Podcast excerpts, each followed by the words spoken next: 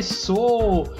É um entendo um pouco que não é um entendo um pouco, que nem eu entendo nada. Na verdade, o Flávio a gente não sabe qual vai ser o nome disso aqui que a gente tá começando agora aqui. É meio que um piloto. É meio que um piloto.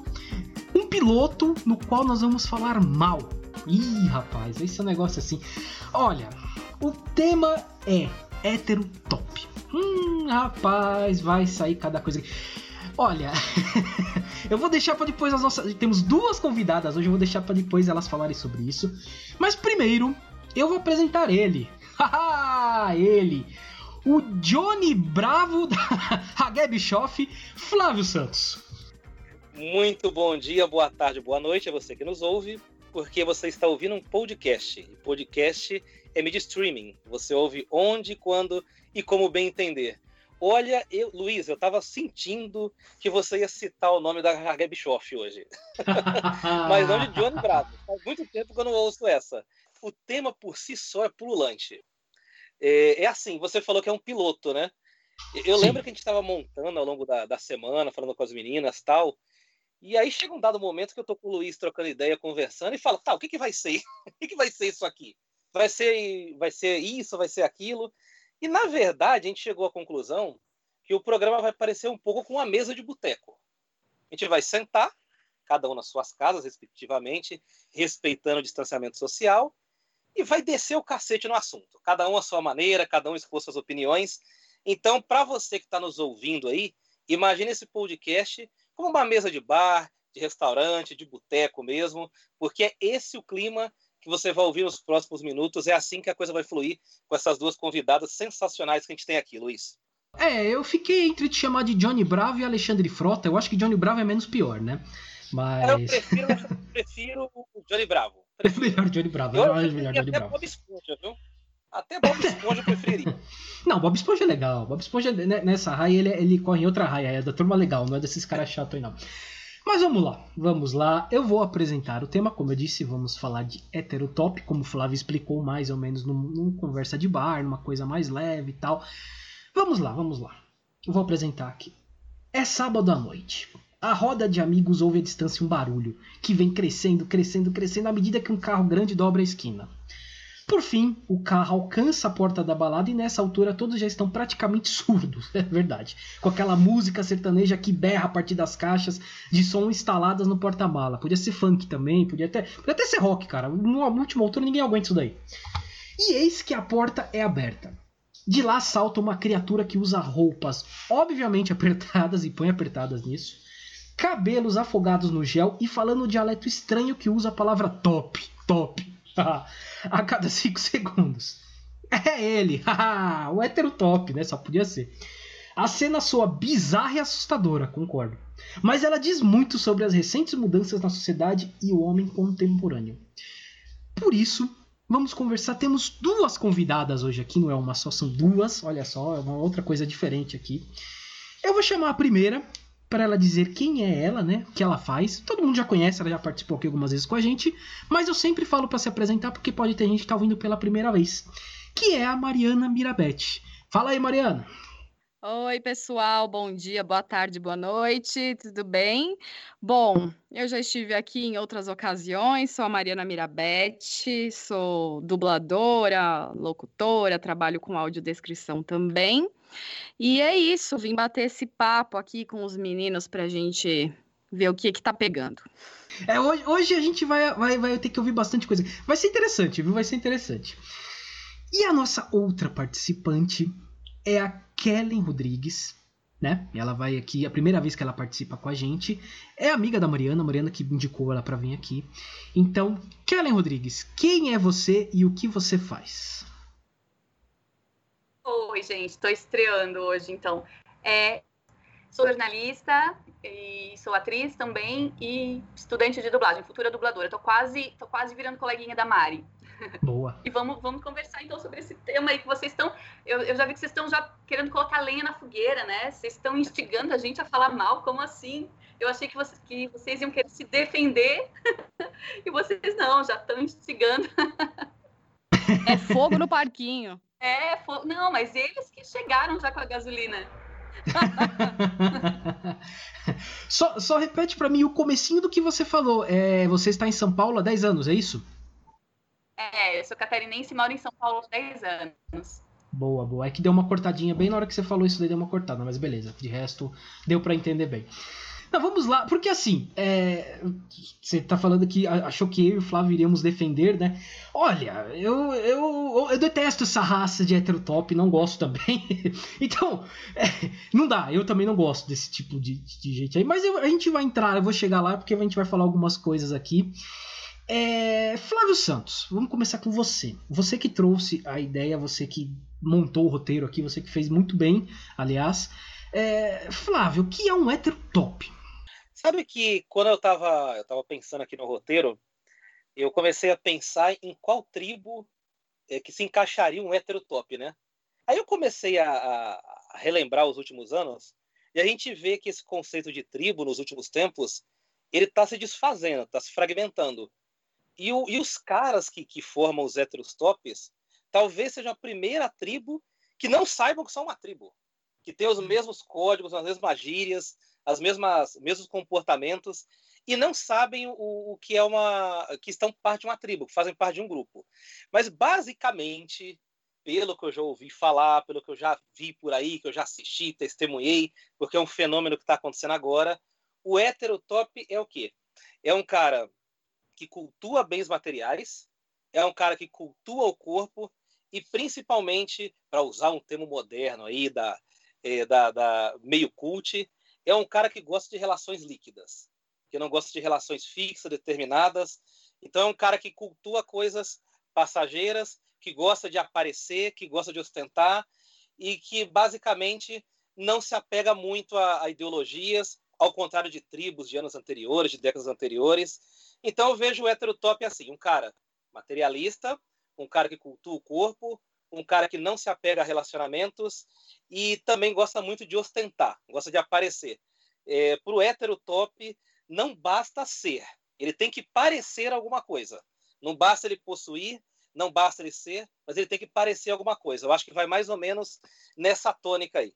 Eu falei mais ou menos nesse sentido, mas eu quero ouvir também o outro lado da moeda, das meninas para elas o que, que é o heterotop. Isso, isso também eu estou muito curioso para ouvir, Luiz. Boa, boa, boa. Quero ouvir também, quero ouvir também. Pode começar uma. Pode falar, Mariana ou Kellen, fique à vontade aí. Deixa, deixa eu só me explicar, não que eu acho que vocês sejam é, mas assim, é, eu vim achando que ia rolar uma defesa da, da classe masculina, entendeu? Aquela coisa de, né, vamos defender a, os nossos, mas, mas beleza, não, essa descrição aí que o que você. Nossa, puxado, hein?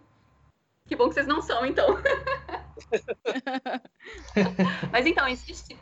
É, eu fui, fui, pesquisar se existia uma definição e, e, tem uma coisa ligada também à música. É, eu achei uma definição assim, num dicionário informal, tá, gente? Estereótipo de pessoa que escuta sertanejo universitário, funk, vai em rolês, baladas e veste camisa polo. Combinou muito com a abertura né, que você fez.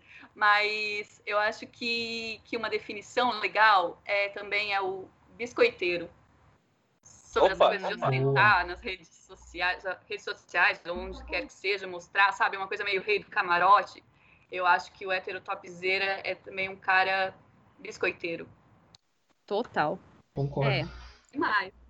Eu, assim, eu acho que o conceito do hétero top é, pode ser bem amplo, assim, se a gente for pegar as minúcias, né? Porque eu acho que esse perfil que tanto o Luiz quanto o Flávio deram uma, uma pincelada e o que a Kellen também reforçou agora com o biscoiteiro, é o que salta mais aos nossos olhos. Mas tem muito hétero top é, escondido aí em caras que você só vai saber que ele é um heterotop quando ele abre a boca, né? Às vezes não só de olhar para ele você sabe que ele é um heterotop, mas o que ele vai te falar e, e de repente as ideias que ele tem sobre as mulheres e sobre a vida, enfim, já denuncia que o cara tá indo aí por essa linha de pensamento dessa tribo não tribo, né?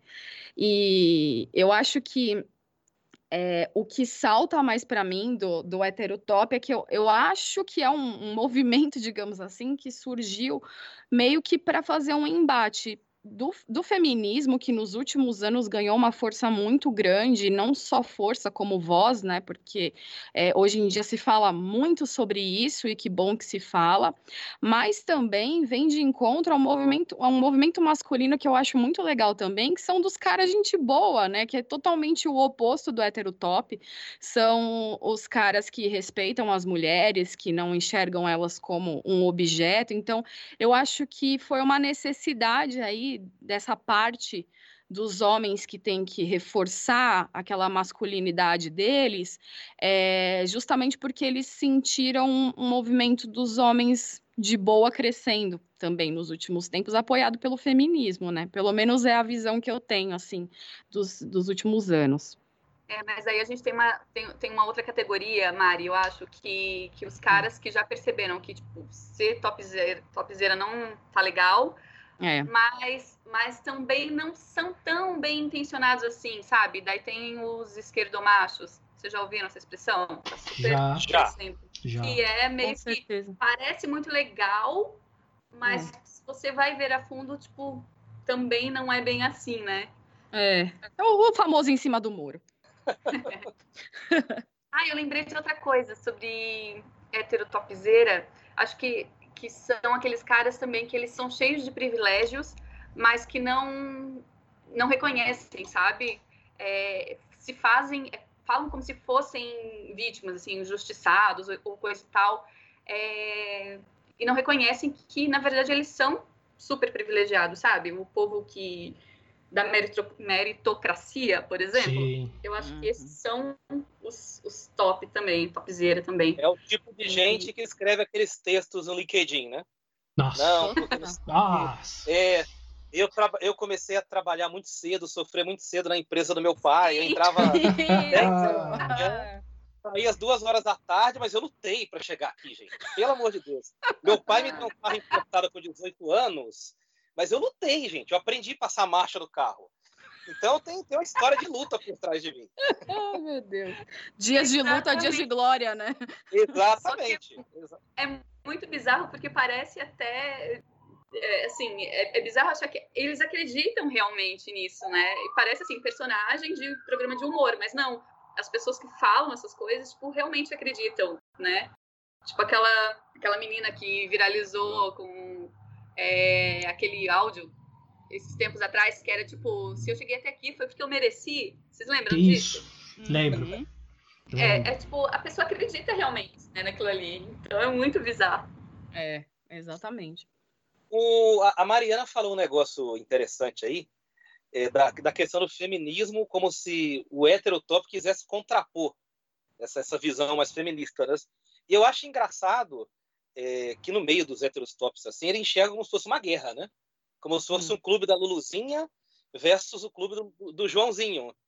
E assim, quando na verdade o machismo ele não contrapõe o feminismo. Você ser escroto não contrapõe o feminismo. Porque Exato. o feminismo não tem que ser combatido.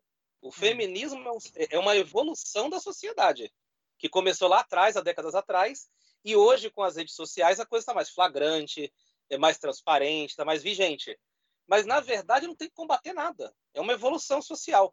Então existe uma certa dificuldade de conviver com o novo. Eu, por exemplo, eu participo do grupo do WhatsApp. Logo, logo eu vou citar nomes, hein? Logo, logo Opa! Opa! Eita! É, mas eu vejo em grupos do WhatsApp, por exemplo, muitos amigos meus da mesma faixa de idade aí, é, dos 25, 26 anos, né, Mariana? Mariana sabe disso, da minha faixa de idade. Uhum. E... E eu vejo os Quem caras... sou eu para desmentir o Flávio é. ao vivo? Imagina, de jeito nenhum. Ah. Então, eu vejo muito cara reclamando é, da geração mimimi, segundo eles. Ah, essa mulher ela tá com muito mimimi, é, tá com muita frescura, os homens estão com muito mimimi. Então, acho que é isso mesmo. Tem que todo mundo pro boteco, encher a cara, é, reclamar, rotar, fazer tudo que tem que fazer. E, e é, é, é, como se fosse uma autodefesa, como a Mariana falou aí também, né? Sim, sim. É, eu, eu digo, eu, eu tenho dito algumas discussões, umas conversas que a gente tem tido, às vezes até no Twitter, tá? Conversa mesmo, né? Não, não discussão de briga, né?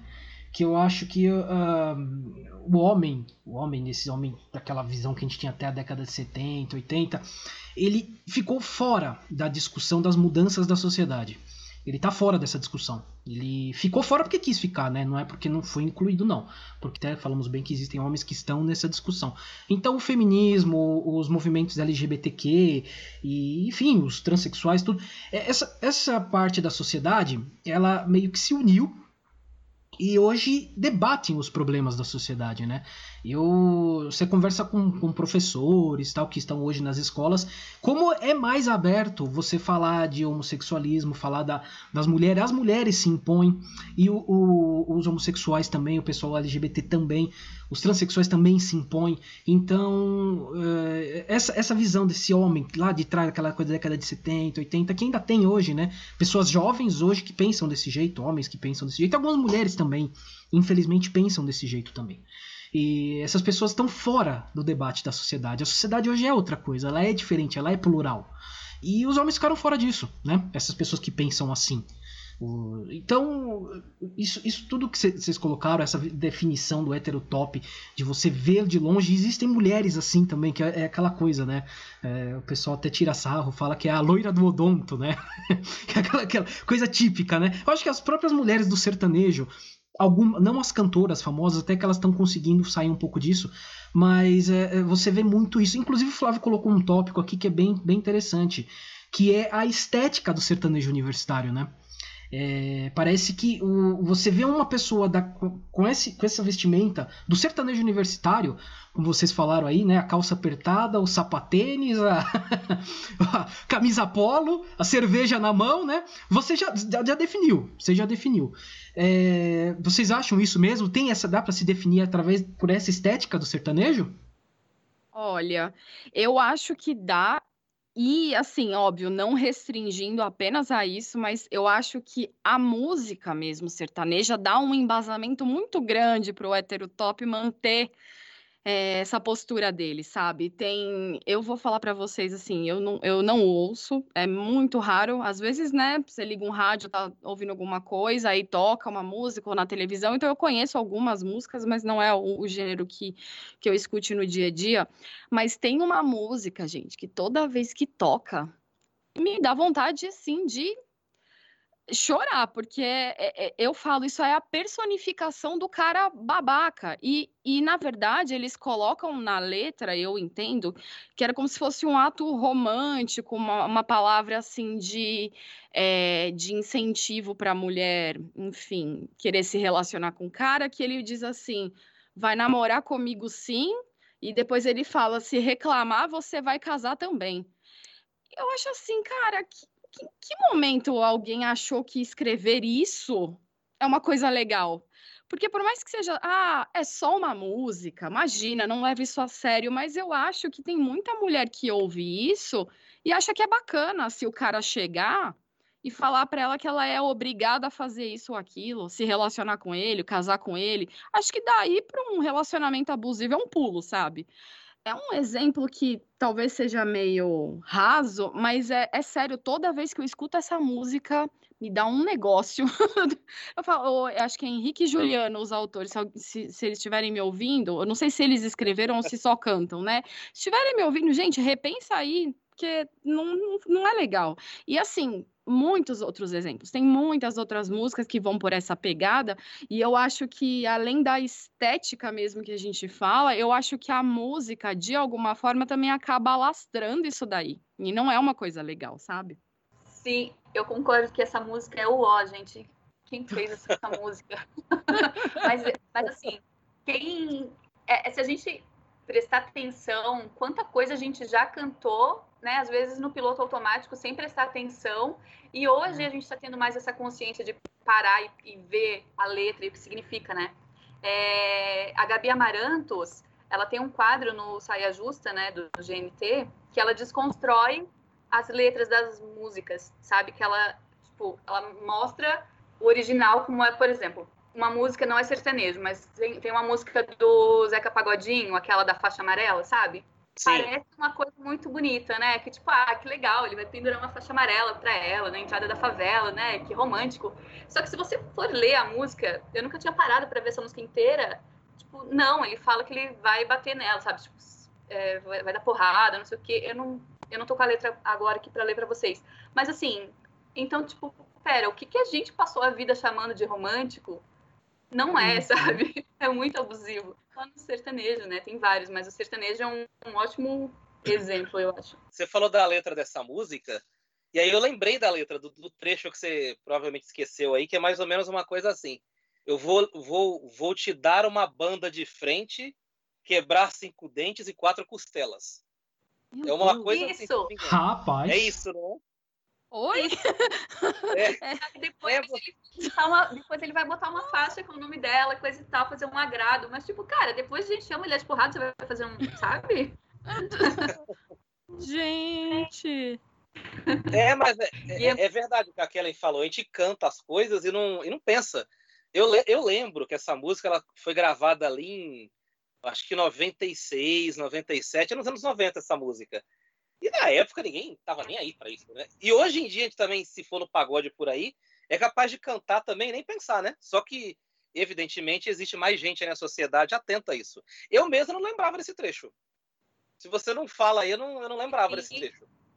Não, eu só, eu só fiquei sabendo também uma vez que eu fiz uma, uma entrevista com a Gabi, ela falando sobre algumas músicas que ela fez isso, né? E ela canta nos shows dela também essa desconstrução, né? Ela cria um, uma letra nova.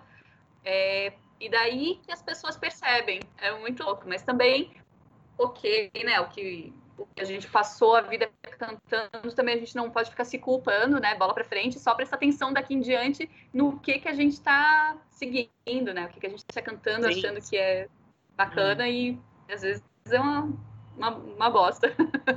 Sim, sim. sim. É, o, o, a, que, é, pode, palavrão tá à vontade, tá liberado aqui. É, a, a questão, a gente fala, pelo menos o sertanejo universitário, ao menos a gente entende que está sendo cantado porque está em português. Mas, por exemplo, eu vou ler a tradução de uma música aqui, depois vocês vão me dizer, provavelmente vocês vão saber qual é, né? Que é a cada suspiro que você der, a cada movimento que você fizer, a cada elo que você quebrar, a cada passo que você der, eu estarei te observando. É a melô do, do Stalker. É, Every Breath You Take do The Police. É, é essa letra. É, então, é, é, eu, eu falo que eu, eu, comparo isso quando eu falo, eu sou roqueiro, curto rock and roll, adoro rock década de 80, mas às vezes eu falo isso no meio do, de roqueiros e o pessoal briga comigo. O sertanejo universitário hoje é igualzinho ao rock da década de 80 a maioria das letras das principais bandas, põe Bon Jovi, põe Guns N' Roses, põe The Police, põe, você vai achar letras assim, desse jeito é, é, muito parecido. Eu falo, a estética é parecida, inclusive, a vestimenta é parecida, né? Então, só que claramente, na década de 80 a gente lia uma, uma letra dessa e achava bonito, né? Ó, oh, o cara tá lá morrendo por ela, seguindo ela, daqui a pouco vai matar ela também, vai achar lindo também, sei lá, né? Mas então, essa, essa questão da estética realmente né, faz isso. E as pessoas escutam isso o dia todo, né? É, eu não escuto, faz muito tempo que eu nem, nem rock and roll ando ouvindo muito, né? Eu tô muito focado no podcast, quase não tenho ouvido muito música. Mas é, eu sei que as pessoas escutam muito isso. E pelo menos o, o, o sertanejo universitário está em português, a gente está entendendo o que está sendo falado, né? O samba nos anos 80, 70, 80 tinha isso também. Essa música do, do Zeca Pagodinho, vamos dizer assim, talvez seja mais ostensiva, mais clara. Só que você pega no, nos anos 80, ali no auge do Ambir Neto, é daqueles caras que vieram genuinamente do morro, é, tem muita expressão ali que remete a um certo domínio sobre a mulher. Então era muito comum um cara daquela época chamar a mulher de material, por exemplo. Eu sou dona do material. E, ou então, é. o cara exigir que a mulher fizesse serviço doméstico. Ah, eu cheguei em casa, a nega deixou tudo sujo aí, não sei o quê. E fazer alusão a agressões também. Não, porque não sei o quê, eu vou jogar na rua, porque não sei o quê, porque hoje ela tem dente, porque eu coloquei dente na boca dela. Era coisa desse nível, assim. Então, talvez hoje seja mais visível com sertanejo, porque é toda uma, uma estética, toda uma indumentária, mas é um comportamento, como o Luiz aí disse, que tinha no rock, mas tinha no samba também, é, do, das décadas passadas. E falando em anos 90, se alguém quiser ouvir, quem não conhece, né? Acho que muita gente vai conhecer, uma música que fala exatamente o oposto, que até tenta combater esse perfil do hétero top, que na época era chamado de playboy, é o retrato de um playboy do Gabriel Pensador, né? Ele Genial. descreve perfeitamente o hétero top com todos os problemas que ele tem em nível altíssimo, né? É, e o clipe da música acaba da maneira mais sensacional. Acaba colocando o cara na privada dando descarga. Exato. O final do clipe é fantástico. É maravilhoso. Gabriel Pensador, genial. É, a gente falou um pouquinho aqui do sertanejo universitário atual, falamos do rock da década de 80, do samba de 70 e até do, do Gabriel Pensador na década de 90. O Flávio colocou um tópico aqui, e eu vou querer que ele me fale um pouquinho sobre isso, e vocês também, claramente. Que é o que as pesquisas revelam sobre o homem atual. Flávio? Olha, eu li essa pesquisa que eu coloquei aqui na. que você colocou na bibliografia, Luiz, e li algumas outras, e é curioso assim o pensamento do, do, do homem atual, de uma forma geral, é, a respeito de algumas questões assim muito banais, que a gente pensava que não existia mais hoje no século XXI. É, por exemplo, é, quando você faz a pergunta para um homem, é, o que, que se ele tem mulher para casar e tem mulher para só ficar, ele responde assim, na maioria dos casos responde que sim. Quando você pergunta sobre a virgindade de uma mulher, se é importante antes do casamento para se casar com a mulher virgem ou não, a maioria responde que sim. Então, assim, você disse há, há alguns minutos atrás aí que o homem talvez não tenha se encaixado na evolução da, da sociedade. E de fato isso é verdade. Ainda tem, tem alguns pensamentos muito muito retrógrados, muito atrasados, coisa dos anos 60, 50, 40. É, é como se o, o homem não tivesse achado o espaço dele e não tivesse deitado num divã social, assim, para pensar nas barbaridades que ele fala, nas coisas que ele, é, que ele pensa.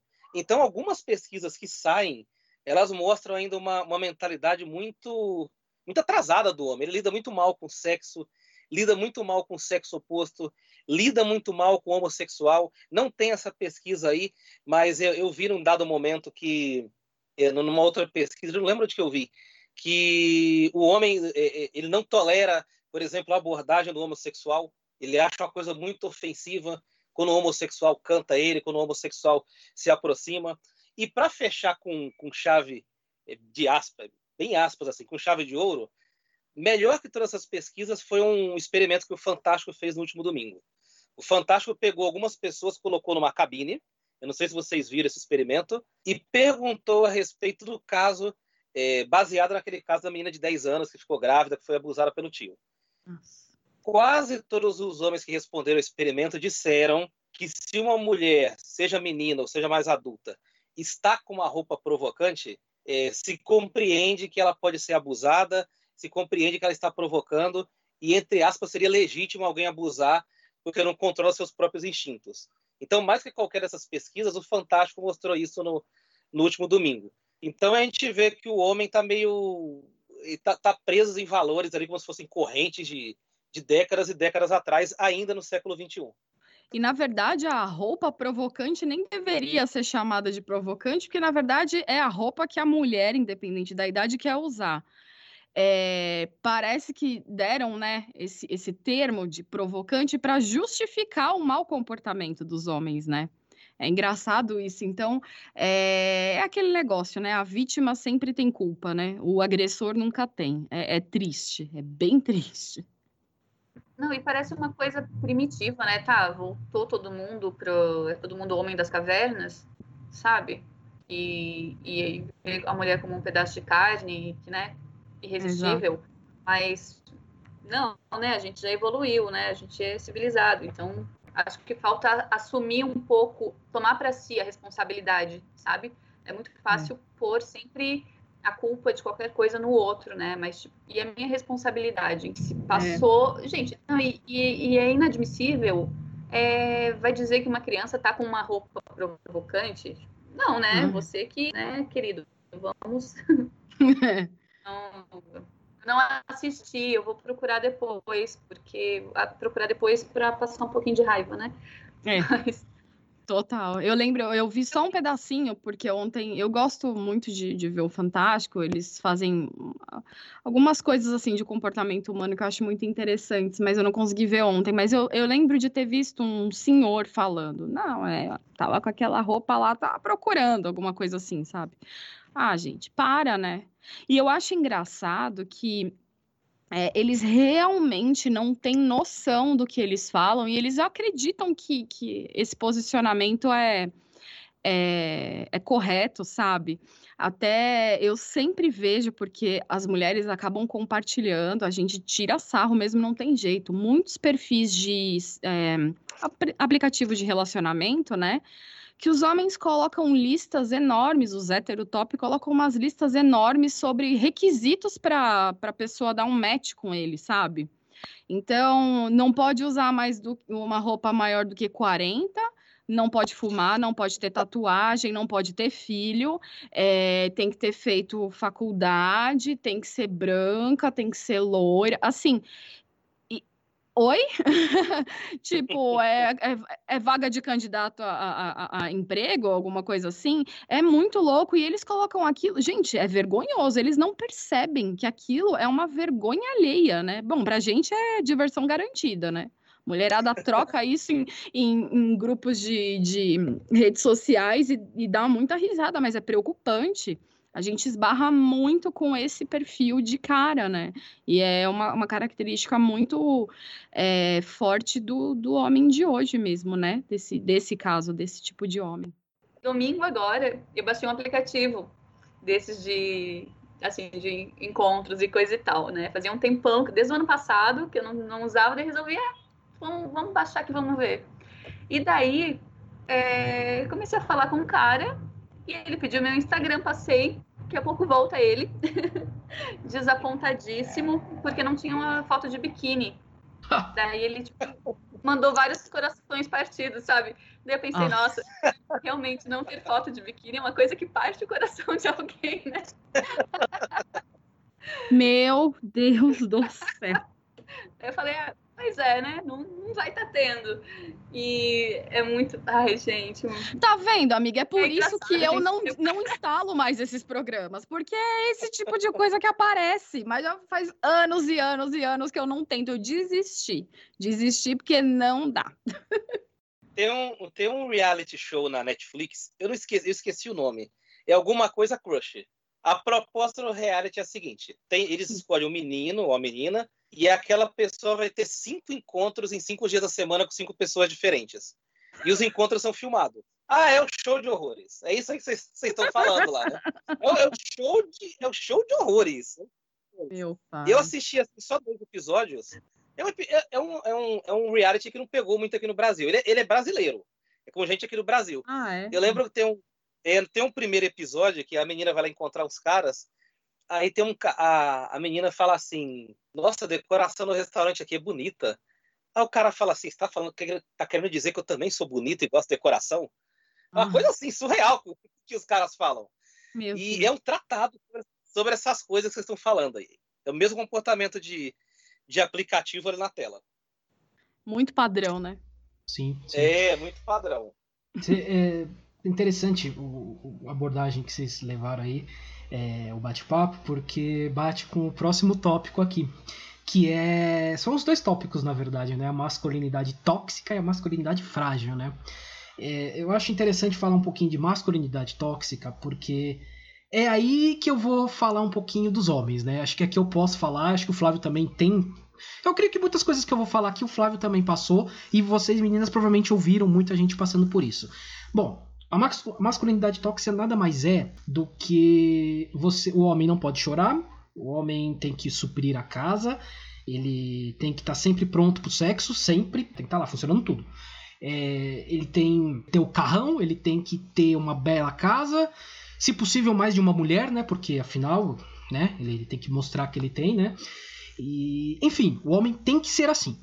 E isso é uma coisa que vem das famílias, vem de criança, você não pode chorar, você não pode ser eh, não pode demonstrar sentimentos tal. E eu creio que, pela, pela minha criação e a do Flávio, eu creio que nós dois passamos por isso. Tenho certeza que o Flávio também deve ter passado por isso, ouvindo de alguém e tudo mais. E creio que vocês duas devem ter visto muita gente passando por isso, forçando que a criança seja assim e tal.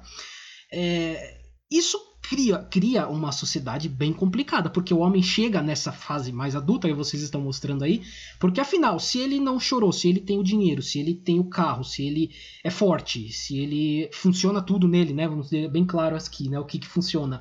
Horas, a mulher tem que vir gostar dele, é obrigatório, é, ele aprendeu assim.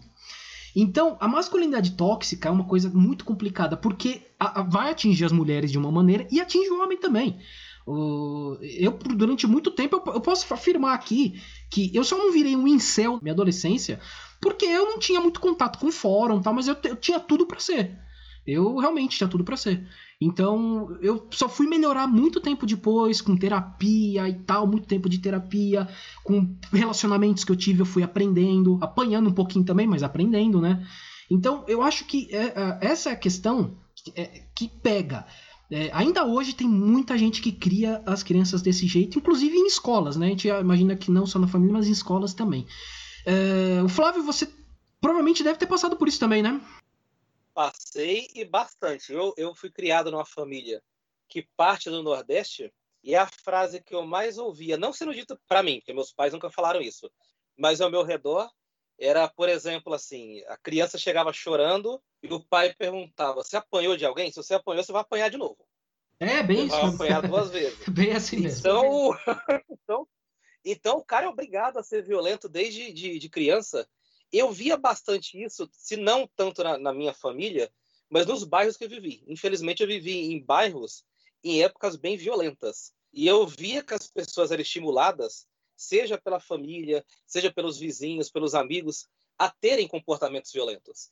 Eu lembro quando eu estudava na, na escola, ali no, no primário, crianças mesmo, né? É, quando uma criança chamava a outra de, de, de FDP, filho da puta, todo mundo estimulava aquela criança que foi xingada, o homem xingado, a agredir o outro. Porque isso hum. daí era um xingamento irreparável, é, afetava a honra assim da pessoa de uma forma gigantesca. E quando eu fiquei mais adolescente, mais aí pelos 20 e poucos anos, que eu comecei a frequentar balada, eu via muito isso em balada também. O cara cruzava com o outro, esbarrava, o pau quebrava ali, só por causa do esbarrão. Mas não era porque o cara ficava incomodado com o esbarrão ou porque o esbarrão machucou o cara é porque ele achava que tinha sido é, rebaixado na sua honra por alguém ter esbarrado no ombro dele e não ter pedido vergonha, é, pedido desculpa. Então são essas pequenas coisas que explicam também por que, que quando você vai pegar lá o índice de, de, assassinatos do Brasil, de acidente de trânsito, de morte no trânsito, morre muito mais homem que mulher. Porque o homem não leva desaforo para casa, é ensinado a ser assim. Porque o homem no trânsito, quando o outro bate é, no carro dele, ele vai lá tirar satisfação, a pessoa pega uma arma e atira. Então, a masculinidade tóxica, ela é responsável por algumas coisas lá atrás que fazem a gente crescer de uma maneira que levam a, a nós, homens, ter um comportamento violento. Eu já tive esse tipo de coisa mais atrás. Não que hoje eu seja um homem evoluído, que eu seja quase um Mahatma Gandhi, um, um monge lá no, no, no, em cima do Monte Everest. Nada disso. Mas a gente aprende a duras penas. A gente aprende apanhando, errando. E se não fica o cara nota 10, pelo menos você sabe evitar algumas situações perigosas ou ridículas. Você aprende a chorar, você aprende a, a se abrir para namorada, para pai, enfim, e para e para e para se situar melhor na sociedade como um todo. É, eu, eu posso dizer que hoje eu sou um, um machista em desconstrução e um homofóbico em desconstrução também. Eu, eu sei que. A, a, e até um racista também, afinal eu sou branco, né? Branco, classe média, então eu também sou um racista em desconstrução. Eu acho que. O primeiro ponto é isso. E eu acho que aí, um detalhe que, você, que vocês falaram, né? Do, do esquerdomacho e tal, é o cara, ele. ele é, achar que ele é um. tá ajudando, é um, feminismo, tal, tal. Só que ele não vê que ele é um machista. Porque não tem como, não tem. A minha criação, a do Flávio, boa parte dos homens é uma criação machista. Então a gente é machista. É, é, isso a gente tem que pôr na nossa cabeça. Nós somos machistas, nós somos homofóbicos e nós somos racistas. Então, o primeiro passo é aceitar isso. E a partir daí, sim, você vai entrando nessa desconstrução tal. Mas eu acho que e, e, as mulheres, vocês duas podem até explicar melhor nisso do que a gente, até pela criação de vocês essa, esse, essa masculinidade tóxica atinge vocês também na infância, não? Nossa, muito, muito. É, eu acho que a primeira coisa assim que se ouve muito, né, é o negócio na escolinha, ah, é porque tem que ter um namoradinho e é, é uma pressão já muito grande, sabe? Que geralmente é, vem dos pais que acham que já desde pequeno tem que se definir a, a orientação sexual da criança e meio que impõe que uma criancinha ali de dois, três anos já tem um namoradinho do berçário, sabe? E hum, isso acaba mesmo que na época, né, não se entenda, que a criança não perceba aquilo, eu acho que isso acaba causando muito, muito trauma e acaba é, causando muitos problemas no futuro, até para se relacionar, enfim, a gente não sabe o que esse tipo de atitude pode levar, né? E, e, e, é muito complicado porque isso de falar para o menino, ah, não pode chorar, se, se chorar vai apanhar mais, assim, é uma coisa que eu vi muito, eu lembro muito de ter visto isso com colegas de escola, e é uma coisa que, é, no caso, para a mulher, amedronta a mulher também, né? É, é um comportamento que a gente geralmente vê dos pais, né? As mães, por mais que sejam machistas, porque tem muitas mães machistas, mas eu acho que elas acabam sendo um pouco menos é, agressivas nesse sentido. O pai tem mais a, a, autoridade, digamos assim, e, e, chega a verbalizar ou até fazer isso na frente dos outros, né? De bater na criança e tudo mais. E eu acho que é uma coisa que vem é, e aos poucos vai crescendo de uma forma que que a gente até já na adolescência começa a sentir um pouco mais é, com peso, assim, sabe? Que é aquela coisa do, ah, se o, o, o carinha, o, o, seu colega da escola quer te beijar, tem que deixar ele te beijar se você não quer. É, você se sente meio que obrigado a fazer parte ali de um, mundo machista para você ser aceita. É, é, meio, é meio louco isso, né? Eu vejo isso como um problema muito, muito sério. É, eu acho que o problema começa quando tem a diferenciação das, das brincadeiras, sabe? Brincadeira que é de menino, brincadeira que é de menina. Já começa essa separação, já começa a colocar em estereótipos, sabe? É, eu hum. sou menina, mas e se eu quiser, sei lá, brincar de carrinho em vez de boneca, tá tudo bem, sabe? Ou, ou vice-versa. Eu acho que também as pessoas implicam quando vem um menino com uma boneca é como se isso fosse fazer ele virar, entre aspas, né? Virar gay, por ter uma brincadeira de menina. É, e na verdade, não, está estimulando o cuidado, né? Cuidar de alguém, a ser mais carinhoso, a ser pai um dia, enfim. Mas a gente cresceu muito com isso, com essa separação. Eu acho que as crianças de hoje em dia já começam a ir por outro caminho, já está mais livre, assim. Mas na nossa, na minha época de infância, por exemplo, eu acho que eu não tinha brinquedos de menino, sabe? E não, não vejo muito porquê. Agora, a Mari falou de, da escola, quando, como as épocas de paquerinha, né? Eh, namorinho adolescente ali, não sei quem que inventou isso também, que se uma pessoa, se um menino te trata mal, é, sei lá, é meio escroto com você, tipo, porque ele gosta de você, sabe? Na verdade, ele tá só ah. escondendo que ah. ele gosta de você.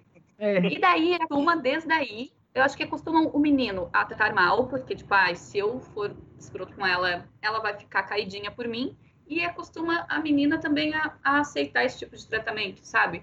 Mas isso é uma coisa que vem muito tempo e que acho que hoje a gente está a entender isso. É, vocês, eu até lembrei de um filme, é, ele não está tão afim de você. vocês já assistiram?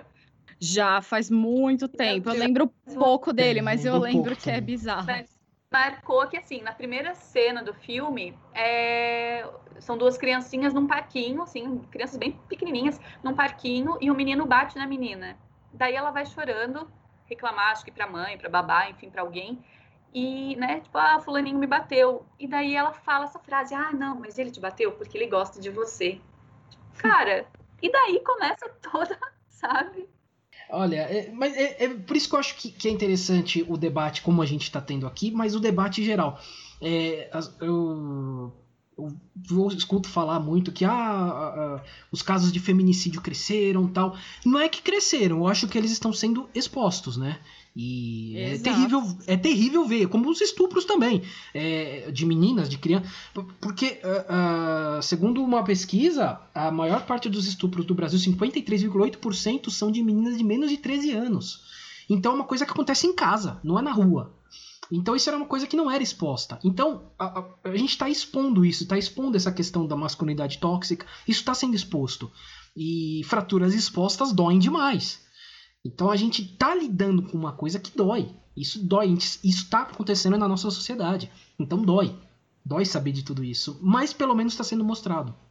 E acho que a primeira questão a se debater é isso. Está sendo mostrado é porque existe. Se existe, a gente tem que acabar com isso. Então, eu acho muito interessante esse debate todo que a gente tem feito, que a gente fez aqui até agora.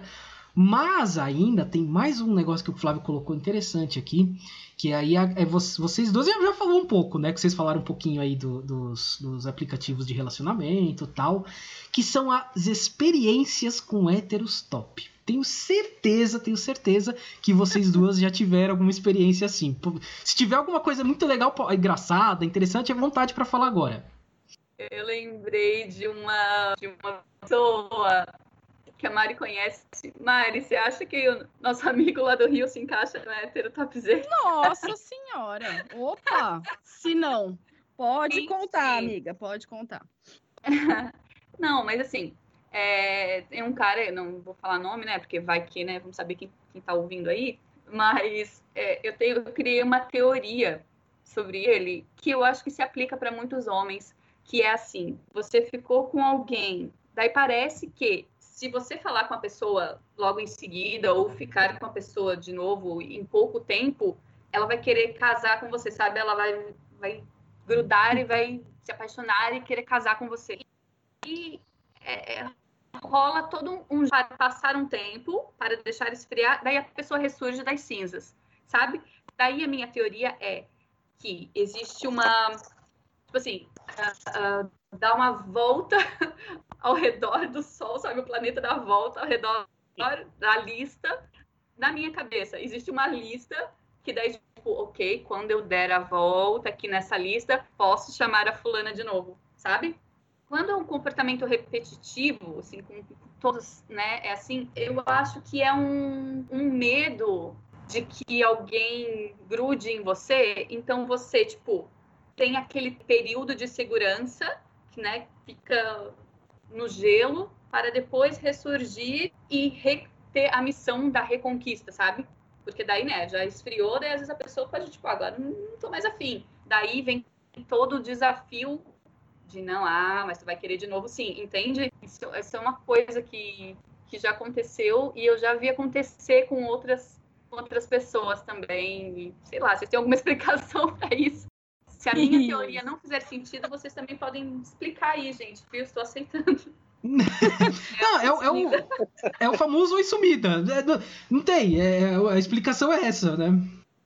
é muito louco porque vem muito até pelo que a Kellen falou do negócio da, da, da, gente ter já desde muito tempo a ideia do ah, se o cara te maltrata é porque ele gosta de você. Aí a gente fica é, aceitando comportamentos, é, não precisa ser necessariamente agressivo, mas de repulsa, de rejeição, e a gente fica naquela do não, mas eu vou continuar tentando. E nisso a gente acaba se submetendo a situações ridículas, acaba se submetendo a condições que normalmente a gente não se submeteria, né?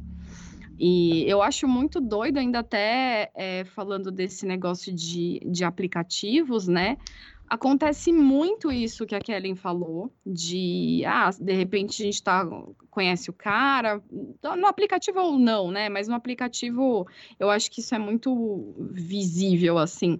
É, conhece o cara, pode ou não ter tido alguma coisa com ele, um relacionamento, uma ficada e tal, e parece que é, ele te guarda ali num cantinho e vai olhando ali o que tem ao redor, vai procurando outras opções para depois ele ter o cardápio dele formado e escolher o que mais lhe agrada. É, longe de mim dizer se isso está certo. Não é? é? Define muito bem. E eu não vou dizer o que é certo e o que é errado, como cada um quer levar a sua vida amorosa. Mas é o que o, acho que foi o Flávio que falou que uma das coisas que definem o hétero topzera são os relacionamentos líquidos, né?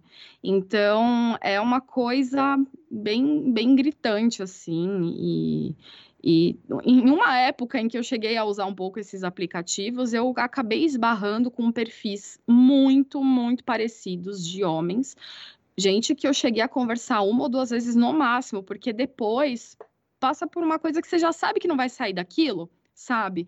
Que é o cara, aquele, aquela frase que, ai que ódio, quando o cara vira para você e fala: "Ah, agora sim ganhou pontos comigo. Querido, o que, que eu vou fazer com esse ponto? Eu vou trocar por uma passagem para mandar você para Marte, para largar a mão de ser besta, que o planeta Terra já tá cheio de gente idiota." É campeonato, né, você? Exato, que negócio de ganhar ponto. É, é, parece que as mulheres estão desesperadas para ter o prazer, a honra de ser cortejada pelo bonitão. Ah. Ideia sensacional se trocasse esses pontos por milhas. Pega essas milhas e vamos nós fazer um mochilão aí pelo mundo. Com certeza. Bem melhor. Eu tava ouvindo vocês falarem e eu tava lembrando de uma coisa. Assim, a Kellen tava falando aí, contando. E eu tava lembrando que eu já li alguma coisa sobre isso em algum lugar e eu lembrei. Tem alguns fóruns de internet que eles supostamente, porque isso é uma coisa suposta, uma coisa subjetiva, eles ensinam técnicas de sedução para homens, para os tidos machos alfa, como, eles, como eles, eles, eles falam, né? E eu lembro que tudo isso começou lá atrás com um livro chamado Sedução Magnética, que surgiu ali em 2001, 2002, que eu, quando eu tinha meus 20 anos, era doido para comprar, né? Como projeto de heterotop que eu era. Nunca consegui comprar, porque na época era difícil para caramba fazer compras pela internet. E eu lembro que tem uma técnica que o cara dava dica nesse livro, que ele dava dica de graça às vezes por e-mail, que hoje eu vejo nesses fóruns por aí, a molecada compartilhando, que explica também esse comportamento de aplicativo. Tem uma técnica que eles usam chamada NEGs. NEGs é a abreviatura de negações ou negativas. E o que, que eles são instruídos a fazer, esses caras de aplicativo, essa molecada que vai para balada? Que eles têm que se aproximar das mulheres e num dado momento eles têm que falar alguma coisa negativa ou adotar algum comportamento negativo. Então o cara fala assim para a mulher: Olha, esse negócio de ganhar ponto, por exemplo, o cara se coloca lá em cima e fala: É, se você fizer alguma coisa assim, você ganha ponto comigo, mas não sei se você é grande coisa. Ou então a mulher fala assim: É exatamente assim, eles decoram as frases. Por isso que eles são muito parecidos em aplicativos. Ou então o cara fala assim: É, você é bonita, mas a sua amiga é mais. Você não chega nem perto dela. E aí os caras, eles têm até um manual de frases com essas tais negs que eles saem repetindo por aí. E aí essas negs começam nas frases e vão para o comportamento. Os caras falam, ah, eu vou ser o completo, vou adotar um comportamento neg completo aqui, vou aparecer, vou sumir, vou voltar, vou aparecer com oi sumido, aquela coisa toda. Então, assim, o negócio hoje em dia está até mais refinado, mais sofisticado. Tem técnica para isso. Meu Deus. É o fim do mundo. Outro dia eu vi até um meme que num fórum desses, o, o cara falou que tinha dado neg numa menina, né? Aí um outro cara colocou embaixo um meme assim, com dois quadrinhos. Um, ele desenhado com a menina dando neg, né? Supostamente negativa. E na, no outro meme, tava assim, olha como ela tá preocupada com a sua negativa. Ela com, com outro cara na cama, ou seja, muito preocupada com a negativa que ele tinha dado, né? Não surgiu efeito nenhum. Loucura, né, gente? Pelo amor. Sério, é, eu acho que quanto mais passa o tempo, as coisas pioram. A gente achando que as coisas vão dar uma melhorada. Não melhora, não.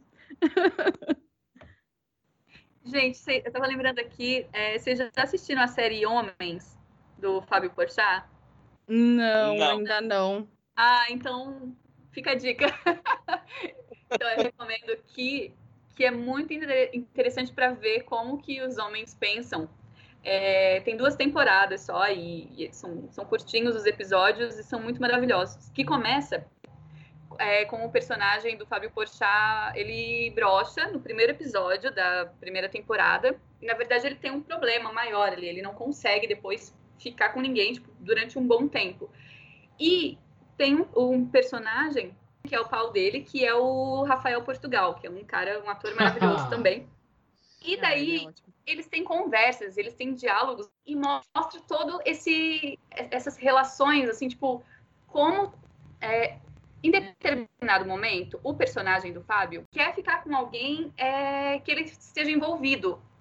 E daí só que rola também tipo toda uma resistência do, do pau dele, né, do, do Rafael Portugal. E a primeira temporada inteira gira em torno disso assim, do quanto é, complicado para ele, tipo, como ele começa a se sentir mal, sei lá, menos homem, porque ele não consegue pegar ninguém, e ao mesmo tempo ele tem uma vontade de se envolver com alguém, mas daí os amigos ficam zoando, tem toda uma série de questões. E um outro personagem é casado, ele é cadeirante até o personagem, e ele trai a mulher horrores, e, e lá pelas tantas ela trai ele.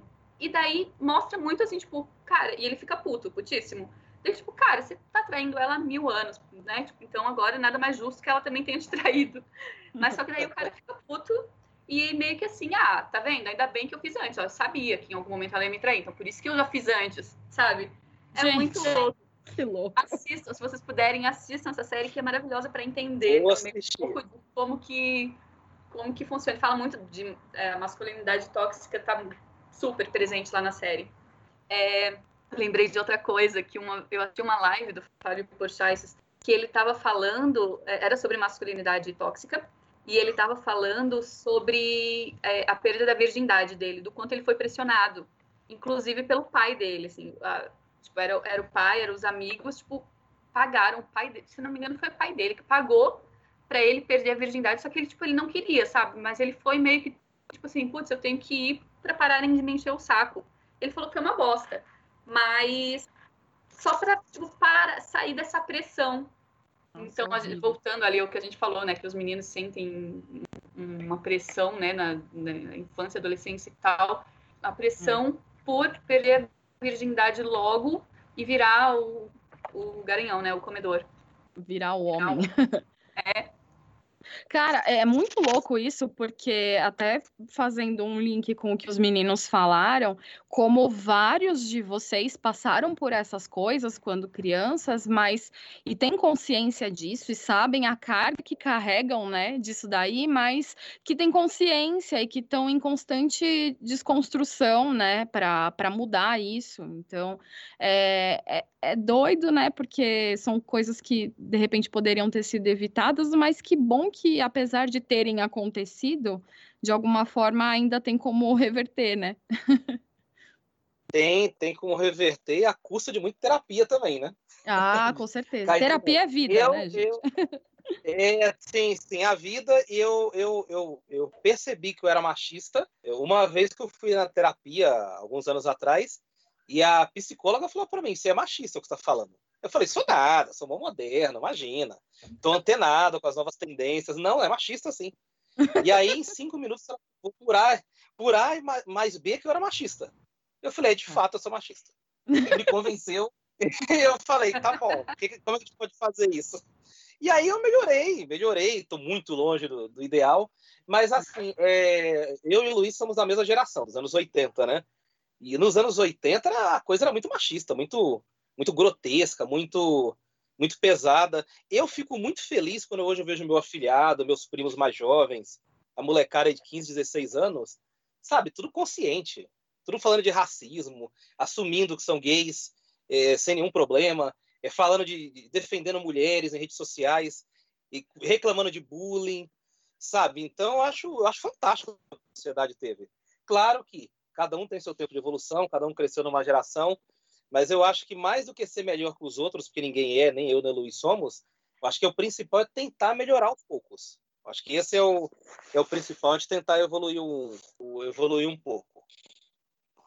Com certeza. Só de vocês ouvirem, por exemplo, hoje, né, o que a gente está trocando, de vocês ouvirem as mulheres já é uma coisa, uma, é uma vitória, né? Porque a maioria do- dos héteros top, eles não, não dão espaço para a gente explicar o que é que tá errado, né? Eles falam, né, mimimi, né, não sei o que, é, é bobeira, feminista, não sei o que. Então é difícil, né, a gente argumentar com pessoas que estão ali com uma rolha em cada orelha, né? É, a, a discussão, a conversa é, é- é uma, uma dessas coisas que eu, tenho dito, né? Que o homem ele não, ele ficou fora porque ele não aceita a conversa, né? Ele não aceita ouvir muitas vezes, né? Principalmente o heterotop. Então, por, por causa disso, ele ficou fora dessa discussão. E a sociedade vai avançando, vai mudando, tal, e ele ficou fora disso. Então, né? É, é assim, e, e é o que eu falei, a gente tem que entender, tem que aceitar que as, tudo isso está sendo exposto, tudo isso dói, e você aceitar que você é machista, que você é racista, que você é homofóbico, isso não é fácil você aceitar isso, né? Então, mas eu creio que até por isso que eu acho que tem tanta discussão, tanta coisa aberta, você entra no Twitter, lá parece uma guerra, tal. Mas é, é, é a maneira que tem que ser feita. Vai ter que ser debatida, é uma coisa que dói, mas vai ter que ser debatido. É. Flávio colocou aqui héteros top famosos. Heterostop famosos. Eu vou, eu vou dizer um aqui. Já vou falar um logo de cara. Alexandre Frota. Pra mim é, é o rei deles, né? É o cara que tá ah, lá em cima. Lá é o top. É o topzera dos topzera, né? Mas. quem de vocês aí, quem vocês conhecem que, que é, é. Vocês batem o olho e falam, putz, esse é. Nossa, Dado do Labela. Boa! Me veio ele agora na cabeça. Tem muitos outros, mas ele, nossa. Surreal. Eu pensei no Neymar. Polêmica. É. Total, eu acho que ele é boa, é também, viu? Boa, boa, sim. Sim. É, é, o, é o heterotop disfarçado de moleque, né? Aquele jeito moleque e tal, mas é heterotop também. É, agora falam que ele é o adulto Ney, né? O adulto Ney, né? É. Até que idade é válido chamar é, um cara de menino faz alguma coisa, daí tipo, ah, mas era só um menino. Tipo, não é um menino, tem quase 30 anos. Não, e, é, e é um menino que gera emprego, gera milhões. Imagina, se todo moleque fosse desse jeito. Pois é. E agora, assim, além do top, que ele deve falar muito, é esse negócio do pai tá on é, olha, difícil, viu? O pai tá on, tá on aonde, meu filho? Vai te catar. É, e, e, pelo visto no domingo tava óbvio, porque perdeu o jogo. É, totalmente. o pai tá over, tá off. Eu, eu, eu lembrei aqui de um heterotop, um heterotop que tá cada vez mais. A cada vez que eu vejo esse cara na televisão, eu tenho dificuldade de reconhecer pela quantidade de botox. Ele é um exemplar de heterotop e é do meio sertanejo, o Eduardo Costa. Costa é a exemplificação do que um homem não deve ser, sinceramente. Nossa, ele, eu não lembro de alguma coisa que sa tenha saído da boca dele que tenha prestado, assim, francamente. Não, eu acho que ele tem uma coisa também é, do cara mais velho que, que acha que é adolescente, sabe? Tudo bem, né? Que cada um pode viver do jeito que quiser e tal, mas eu vejo uma coisa meio, tipo, eternamente adolescente, sabe? É, eu também, também vejo isso. É, eu não falar. querer assumir responsabilidades, né? Aí usa isso daí como argumento para fazer qualquer coisa. Nossa, eu comecei a pensar em vários sertanejos agora. A gente pode, não generalizando, mas acho que inclui nessa conta aí 90% dos cantores sertanejos. É, então, eu acho que é puro reflexo nas, nas músicas do comportamento deles, né? É muito doido. É, eu acho que boa parte do, dos músicos, vamos colocar aí, eu não sei não, acho que boa parte deles tem essa essa é, é, essa questão do heterotop, viu? Boa parte deles, né? Ai, ai. Pô, o Instagram inteiro. O Instagram não. O LinkedIn inteiro praticamente também, né? eu colocar o LinkedIn eu inteiro. Eu não acesso também. o LinkedIn, gente. Eu quase não entro lá. Eu não sei o que está acontecendo por lá. Me, man me mantenham informado do, dos babados, por favor. Olha, eu, eu na verdade pouco uso o LinkedIn também. Eu, eu tenho um grupo no Facebook que são as postagens é, como se fosse postagens do LinkedIn, que é tirando um sarro total do LinkedIn, né? É muito bom, aliás, esse grupo aí é muito bom. eu dou muita risada com o que, eles, que o pessoal escreve lá. É, mas é, mas é isso aí. E os coaches da vida aí também, acho que boa parte deles também são heteros tops, né? Olha. Gente, não, coisa... pera, deixa, deixa então, já que você falou disso, Boa. eu lembrei daquele nosso ex-futuro ministro da Saúde, não sei se vocês lembram do tal do Ítalo Marcilli. Não lembro. Vocês não, não lembram? Gente, não. vai procurar o, olha, o discurso desse cara. É, ele, ele, ele fala assim que não, que é, a mulher não tem que trabalhar, não, que o homem tem que sustentar, que ele, assim, sabe, e ele é, ele é endeusado na internet. Ele tem, sei lá, quantos mil seguidores. Eu vou até dar uma olhada aqui para falar para vocês. Procurem depois Ítalo Marcilli. Se vocês conseguirem assistir mais do que cinco minutos do que ele fala vocês vão ganhar pontos. Ah, olha, vai ganhar pontos e perder neurônios, né? Ele. E perde neurônios, né? Cinco minutos você ia perder uns neurônios ouvindo isso daí, né? Exatamente. 1.1 milhão de seguidores no Instagram. E ele. O pessoal tava na época da, da saída, acho que do último ou do penúltimo ministro da Saúde. é, os, entre aspas, fãs dele, que ele, ele diz que é psiquiatra, mas não sei se é mesmo ou não. É, os fãs dele estavam fazendo uma petição para o Bolsonaro colocar ele como ministro da Saúde. Ah, você é louco. A própria Chernobyl ali em Brasília, né? Nossa Senhora. Mas enfim, Ai. desculpa desviar do assunto. É que você falou disso, eu me lembrei Sim, dele. Sim, muito bem, muito bem, muito bem falado, muito bem. Não, eu lembrei que o Dr. Ray pediu para ser ministro também, né? Ah. Que é outro exemplar. Total, nossa. Olha, eu... Total. Sinceramente, eu... é cada figura, né? É cada figura. Dá medo, dá, né? Dá medo dá. do que acontece nesse país, né? Dá medo, dá medo. Olha, dá medo mesmo. Ai, gente, bom, passamos por todos os tópicos aqui do roteiro. Foi bem interessante. Às vezes eu fui meio chato tendo que puxar de volta a conversa pro roteiro, né? É, faz parte Não, do cara chato do apresentador aqui. ai, ai, mas estamos chegando no encerramento. Eu vou passar os nossos canais de contato e depois eu vou passar para vocês para cada um fazer o seu encerramentinho aí. Se quiser falar alguma coisa a mais fora, tá tranquilo, tá? Eu vou passar aqui os canais de contato, que é o e-mail entendonadapodcast@gmail.com, o Facebook que é o Entendo Nada Podcast, o Instagram que é o arroba Entendo Nada Podcast e o Twitter, ah, o Twitter que é o arroba Entendo N Podcast, porque tem alguém usando Entendo Nada lá. Tá parado desde 2014, mas eu não posso usar, porque já tem alguém usando desde tá parado lá. Então eu tive que inventar um jeito aqui, deu Entendo N Podcast. E estamos em vários agregadores, estamos no YouTube, se procurar a gente no YouTube, estamos lá comentando nada podcast. Nós temos, estamos para lançar algumas coisas em vídeo lá, tanto eu quanto o Flávio, a gente está aí vendo aí, esperando passar essa pandemia aí para poder ir pra rua, para poder gravar. A gente tem umas ideias interessantes, mas estamos no Spotify, estamos no, no Google Podcast, estamos no Apple Podcast, no iTunes, em todos os agregadores que vocês quiserem achar a gente, é só procurar lá, Entendo Nada Podcast. Meninas, eu vou deixar vocês falarem, o que agora está aberto para se quiserem complementar alguma coisa do que foi dito, falar alguma coisa, e podem fazer o jabá de vocês também, tá? Se vocês quiserem falar alguma coisa de de serviço, profissão que vocês fazem, fiquem à vontade, agora é a hora. Mariana, pode começar com você.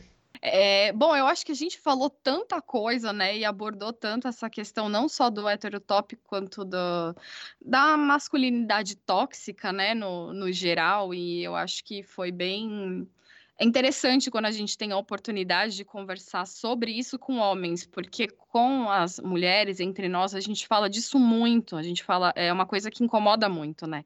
Então a gente sempre troca experiências, ideias, porque isso ajuda a gente a passar por, por, esse, por essas coisas, né? Então foi muito legal participar e, e conversar com os meninos. É, eu conheço o Flávio já há muitos anos, né? O Luiz há menos tempo, mas é, são duas pessoas com quem valeu a pena muito conversar, porque a gente percebe que, que são pessoas realmente desconstruindo aí uma coisa que de repente vem de muito tempo.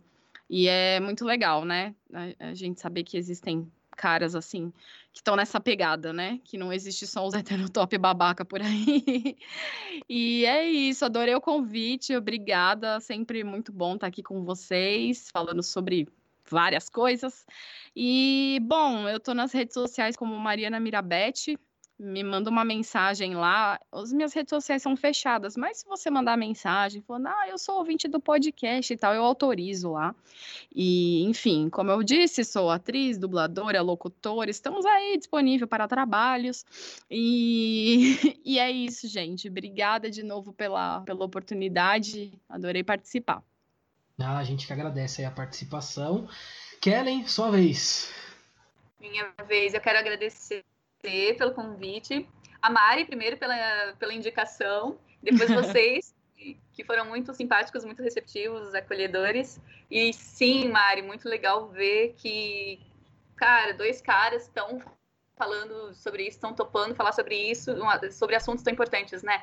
E eu queria dizer uma coisa para quem está ouvindo: se alguma coisa que a gente falou é, pegou, assim, não bateu direito, é, não se ofenda, né? Use e para refletir, porque vai que faz sentido. Vai, a primeira, às vezes a gente resiste, ouve uma coisa e veste uma, uma carapuça e resiste, né? Tipo, isso não é para mim.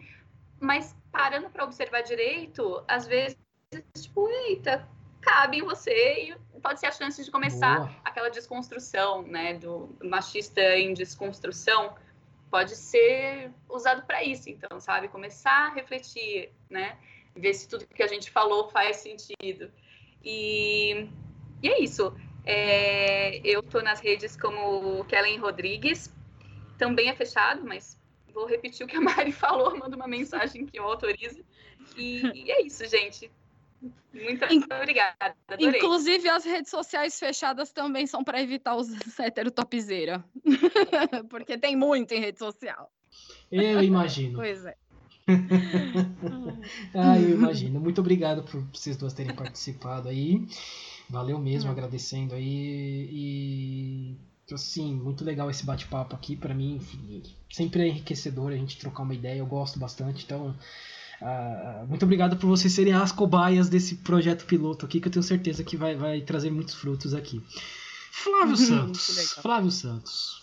E você? O que, que você tem a dizer no final de tudo isso? É aquela velha frase que a gente já falou outras vezes aqui. Na verdade, o podcast é um disfarce para nós termos aulas grátis com pessoas especializadas nas áreas. Isso, exatamente. No caso aqui das meninas, ele teve mais uma aula com elas aqui sobre héteros top. O podcast é só um disfarce, é tudo enganação. E muito obrigado. Na verdade, são cobaias por isso, né? Por ensinarem tanto a gente. Foi muito, foi muito legal, de verdade. Kellen, a Mariana, se eu não me engano, falou que está pensando em ter um podcast. É isso? Ah, sim. É, é... Boa! Eu vou apresentar um podcast, na verdade. É... Eu faço um, um curso de comunicação, chama Comunicação com Propósito é, no Instituto Voz do Ser e eles estão lançando um podcast. Isso não foi falado ainda, mas eles estão lançando um podcast e eu vou apresentar um dos quadros que chama Prosa de Propósito, que é isso que a gente está fazendo aqui, só que eu vou estar no lugar de vocês, recebendo convidados. E, e vai começar, vai estrear agora em setembro. Ainda não sei a data certinho, acho que na última, acho que na última sexta de setembro, se eu não me engano e chama Tudo de Propósito, o, o podcast. Daí o meu quadro vai ser Prosa de Propósito. O Flávio não é heterotop, mas ele é fofoqueiro, porque eu falei em office para ele. aí ele expõe, ele me expôs, expôs não, a Kellen agora. o processo, o processo chega, viu, Flávio? O processo chega. Você não não, um jornalista, nada, um jornalista não tem off. falou, eu falo. É, isso é verdade. Olha, um, um dos héteros. Um dos velho top. Não é nem hétero, é velho top já esse aí. Velho hétero top, que é o Milton Neves, né? Que é um pé no saco. Mas se tem uma coisa que ele fala que é verdade, é se contou pra mim, eu falo também. Então, eu conto mesmo. Mas aí, quando entrar no ar, aí você avisa a gente que eu, a gente põe lá na nossa rede social, a gente põe os links lá e eu vou querer ouvir também, com toda certeza, eu vou querer ouvir sim, que eu sou eu sou aqui, sou rato de podcast, cara, adoro ouvir. Eu, vixe, pego, fico ouvindo aqui o dia todo. Boa, gostei. Então, quando sair, avisa a gente, por favor. Tá bom. Então, eu só queria falar mais uma coisinha. Depois eu incorporar aqui uma mistura de Milton Neves com Nelson Rubens. Ah! Vou me despedir, né? Desejar, desejar sorte para Kellen no podcast, muito sucesso. Agradecer pela participação e agradecer a Mariana por tantas participações. Eu estava uhum. pensando aqui, Mari, se naquele lugar que a gente conheceu na federação, naquela uhum. sala, tem algum hétero um hétero top. Ah, mas tem. Vixe, com certeza tem. Não vamos expor os tava... coleguinhas, mas tem sim. tem hétero top disfarçado de enviado de Jesus, sempre. Ah, tá, de evoluir.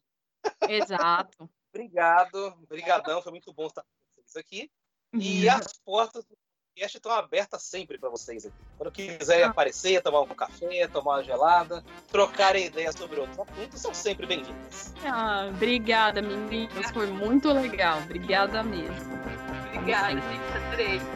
Valeu, a gente que agradece, a gente agradece a presença aí, valeu mesmo. E é isso, né, Flávio? Vamos nessa então, né? Bora! Bora, vamos nessa. Fumos, valeu!